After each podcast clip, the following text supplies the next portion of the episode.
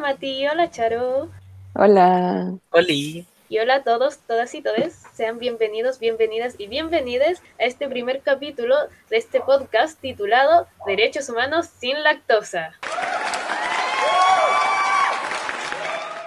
donde vamos a hablar de diferentes temas que conllevan eh, salud, derechos humanos, una salud inclusiva, etcétera, etcétera, etcétera. Y cuéntame, Charo, ¿de qué vamos a hablar hoy día en este primer capítulo? Hoy en particular vamos a tocar un tema tremendo que nos concierne mucho como profesionales de la salud, futuros profesionales de la salud, y como seres humanos en general, que son cuáles intervenciones serían necesarias para evitar la vulneración de derechos humanos, particularmente en la población LGBT y Q en la atención de salud. Maravilloso. Y cuéntame, Mati, ¿por qué es importante que hablemos de este tema? ¿O es porque, no sé, no tenemos nada mejor que hacer un día jueves en la tarde en semana de receso?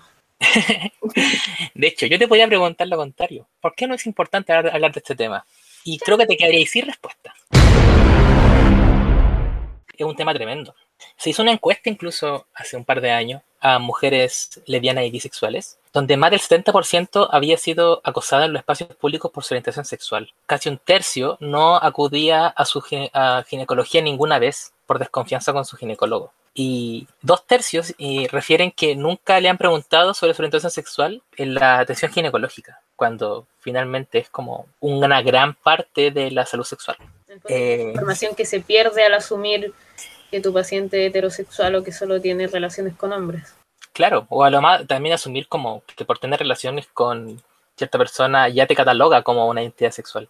También hay otras barreras, por ejemplo, los hombres homosexuales siempre se asocian como con ITS y VIH, incluso en la misma carrera, como se pone como factor de riesgo. De hecho, y una... ya lo tienen como factor de riesgo de VIH hombre que tiene relaciones con hombres. Claro, además de la invisibilización de la sexualidad y la invalidación de la bisexualidad. Entonces, estamos muy al debe esos son problemas tremendos igual. Lo peor de todo es que no se toca tanto en la carrera, siento. Porque claro, como el Mati decía, en medicina interna nos ponían un caso clínico. Hombre, 27 años, homosexual, tú podías saltarte todo el párrafo y responder que tenía VIH. Claro. O por ejemplo, en endocrinología nunca vimos terapia hormonal para personas que están transicionando. Claro, siendo que está la guía clínica, está todo ahí. Yo creo que porque culturalmente siempre se dice que esto de la sexualidad se aprende desde la casa.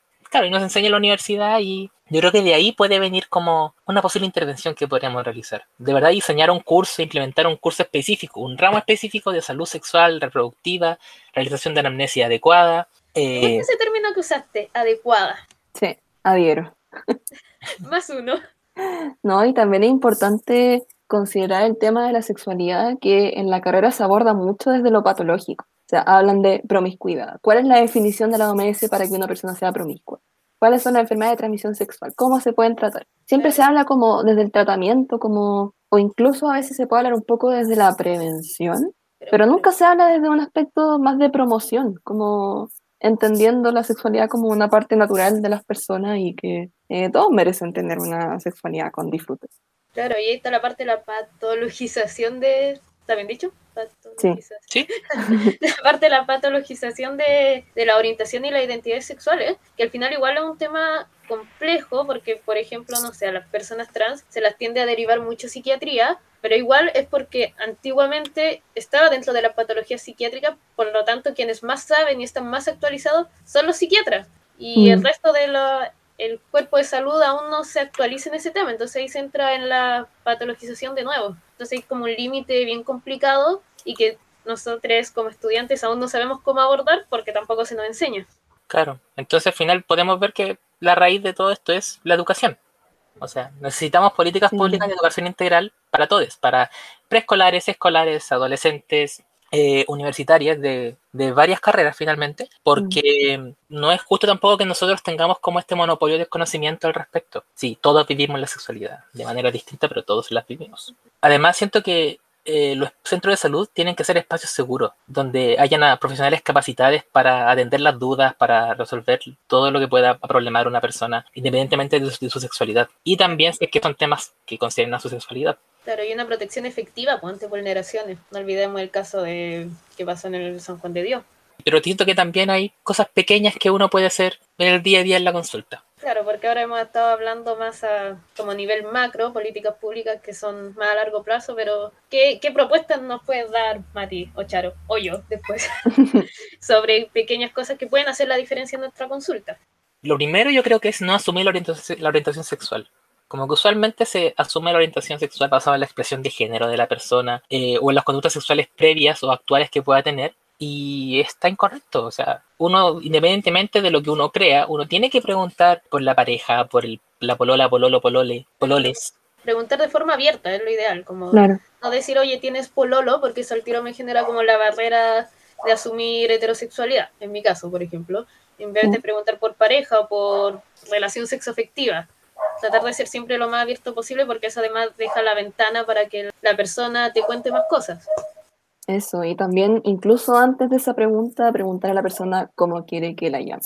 Porque, por ejemplo, en el caso de las personas trans, respetar el nombre social. Claro, que según la circular 21 tiene que tratarse por el nombre social, que probablemente muchos y muchas y muchos profesionales todavía lo desconocen. Y también creo que es importante, como con el contexto de nuestra actividad laboral, eh, evitar subestimar los cuidados pertinentes que tienen que tomar las personas a la hora de practicar eh, sexo seguro.